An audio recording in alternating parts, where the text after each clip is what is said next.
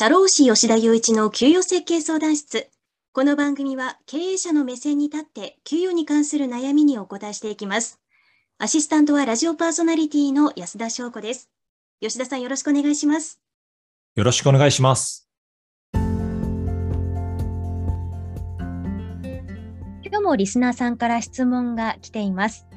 給与と福利厚生かける費用のバランスはどう考えればいいですかということですが、吉田さんいかがでしょうか？はい、私の考えにはなるんですが、まあ、できるだけ給与に振った方がいいかなと思います。うん、はい。で、経営に余裕が出てきたら、まあ、その段階で、まあ、初めて福利厚生を検討するというのが良いと思います。なるほど。まずは第一優先で給与を考えた方がいいということですね。その吉田さんが給与に振った方がいいと思われる理由ってどこにあるんですか？まず、単純に給与に振った方が、給与の金額が高くなりますから、うん、まあ、じゃあ求人するときに強くなりますよね。まあ、確かにその福利厚生から見る人ってあんまりいないような気がしていて、給与をまず見ますよね。はいそうですね。あの一番最初に見るのは、例えば自分の月給とか時給っていうことになると思うので、うん、はい、そこがあの十分に上がってないっていう段階で、福利厚生の方を充実させたとしても、まあ正直やっぱり、この給与設計相談室って、まあ、繰り返しお話ししてますけど、やっぱり世の中お金だと思うので、はい。はい、なんで、まあ、まずはお金、給与を高くして求人、魅力的な求人にしていくというのが良いと思いますね。あとですね、まあ、会社経営ってそもそもじゃあどうやったらうまくいくのかっていうのは考えてみると、はい、まあ、会社経営ってまあ経営者だけでやれるものでもないし、スタッフだけでやれるものでもないんですよ。確かにそうですね。まあ、それぞれ考え方の違いっていうのはあるんですけれども、どうならなきゃいけないかっていうと、まあ、会社と経営者とスタッフがまあ一体となってあの成果を出していかなきゃいけないと。うん、で、まあ、つまり利益を出していかない売り、売り上げを出していかなきゃいけないって時に、まあ、じゃあどうやったらそういうふうになるのかっていうのを逆算して考えると、まあ、利益を出すためにやっぱり皆さんモチベーション高く働いていただかなきゃいけないので、そうするとやっぱり給料一定程度上げないと、はい、まあじゃあこの会社でやっていくの嫌だなとか、あのモチベーションが下がってやる気が出ない、前向きに仕事できないっていうのもありますし、場合によってはこう、せっかくこう慣れてきて、教育が完了して、こう活躍してきた、さあこれからって言った時にやめてしまうとかってことになるんですよ。まあ、なんで、やっぱり結局、まあ、現実的なところとして、給与が高いか低いかっていうのは、あの仕事をやっていく、続けていく上で非常に重要なので、まずは給与を上げて、で、それで会社経営の目標を達成していくっていうのが非常に重要なのかなと思います。確かに、まあ、一番人の心を突き動かすのって現金な話ですけど、お金だったりしますからね。そうですね。はい。その通りだと思います。で、その福利厚生も、まあ、給与が大事と言いつつも、大事な側面だと思うんですよね。はい、その福利厚生のことを考え始めるタイミングっていうのは、いつがいいと思いますか？はい。まずですね、会社の経営が安定してくるっていうのが前提条件だと思います。うん。で、まあ、会社で一番重要な、特に中小企業とかスタートアップで重要なのは、まあ、現預金残高がたくさんあるかとか、はい。まあ、お金がなくなったら会社経営おしまいなので、はい。まあ、潤沢に現預金があって、で売上も安定的に上げられそうで、利益も出そうだと。いったときに、そこで初めてまず福利厚生をしようかしないかっていうのを考えた方がいいと思うんですよ。はい、で、まずそこの前提があって、で、給与、先ほどあの給与に振った方がいいですよって話をしましたけれども、じゃあどこまで給与に振ればいいんですかって話だと思うんですが、うん、まあ、業界水準ってあると思うんですよ。それぞれの業界で、まあ、一人前だったらこれくらいもらえるとか、いろいろあると思うんですね。はいはい、この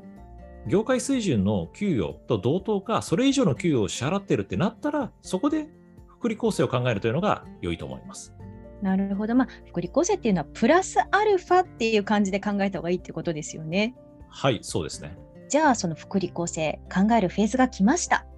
何から手をつけて始めていったらいいのか、ぜひそこを教えてもらえると嬉しいです。そうですね、まあ、福利厚生ってすごく、まあ、幅が広いというか、まあ、自由に設計できるんですよね。うん、なので、まあ、皆さん迷われるんですよ。で、そこで考えてほしいのは、どういう人に会社で活躍してほしいのか、どういう人がターゲットなのかっていう目的を考えて、あのそこから逆算して福利厚生を作るというのがいいと思います。確かになんかもうやみくもにいろんな会社のいいところだけを持ってきても自分の会社にはもしかしたらそぐわないってこともありそうですもんね。そうですね。あのおっしゃる通りで他社がやってるからうちも同じ福利厚生やるとかそういう導入の理由っていうのはやめた方がよくて、まあ、何の目的でこの福利厚生をやるのかっていうのを十分に社内で目的を明確化した上で福利厚生始めた方がいいと思います。具体的になんか人気の福利厚生、まあ、人気っていうとこう他社の取り入れてるって感覚もありますけれども今こう人気のものだったりとかこういう会社にはこういう福利厚生がおすすめですよとか吉田さんぜひそのあたり教えてください。まあ今あの目的に応じて福利厚生を設定するべきだって話をしたと思うんですけれども例えば会社として業界としてこう勉強し続けなきゃいけないような業界であればまあ、例えば我々の社労士業界とかもそうなんですけれども、まあ、そういう業界であれば、書籍補助制度とか、セミナー補助制度とか、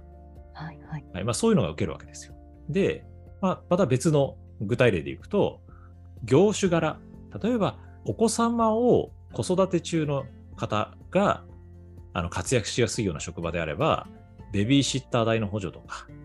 まあ、そういう子育て支援っていうのを福利厚生に入れると、そこに魅力を感じてくれる人が求人に応募してくれるので、会社としても自分の狙っているというか、活躍してほしい人が自然と集まってくるし、定着にもつながるというところでいいと思います。なるほど。はい。なんか今まで吉田さんもいろんな会社をご覧になっていて、これいいな、これすごい魅力的だなと思った福利厚生ってあったりしますか？ああ、まあ、なんですかね。例えば、あの特定の週末だけ早帰りできるとか。あ、羨ましい。はい。まあ、なんか一時期、役所の方もプレミアムフライデーとか言って押してましたけど。忘れてました。そ今、生きてます？あ、一応なんかやってるところはまだありますよ。あの、一回入れちゃったらそれやめられないとかもあって。うん。そういったところで、早帰りできるとか、まあ、その、労働時間中にこう好きなことをしてもいいとか、副業してもいいとか、うん、そういう、その、なんていうんですかね、こう、週5、えーと、40時間っていう、その1日8時間、週40時間っていったところの枠の中で自由時間があるような福利厚生っていうのは、すごく面白いなと思いますね。うん、なるほど。まあ、今日のご質問者さん、給与と福利厚生のバランスを知りたいということでしたけれども、まずは給与に最初は力を入れていただいて、はい、プラスアルファ余力があれば福利厚生いろんなものありますので会社に合ったものを考えてみたらどうでしょうかということで大丈夫ですか？はいそうですね。ということで本日は給与と福利厚生のバランスについてお話をお伺いしました。ありがとうございました。はいありがとうございました。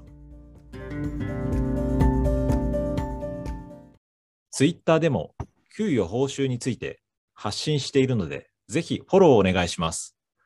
質問や感想もお待ちしております。DM も開放しているので、周りに言えない相談があれば、お気軽に吉田までご相談ください。社労士吉田雄一の給与設計相談室。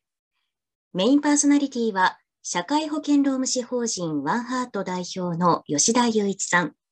アシスタントは、フリーアナウンサー、ラジオパーソナリティの安田翔子でお送りしました。次回の放送もどうぞお楽しみに。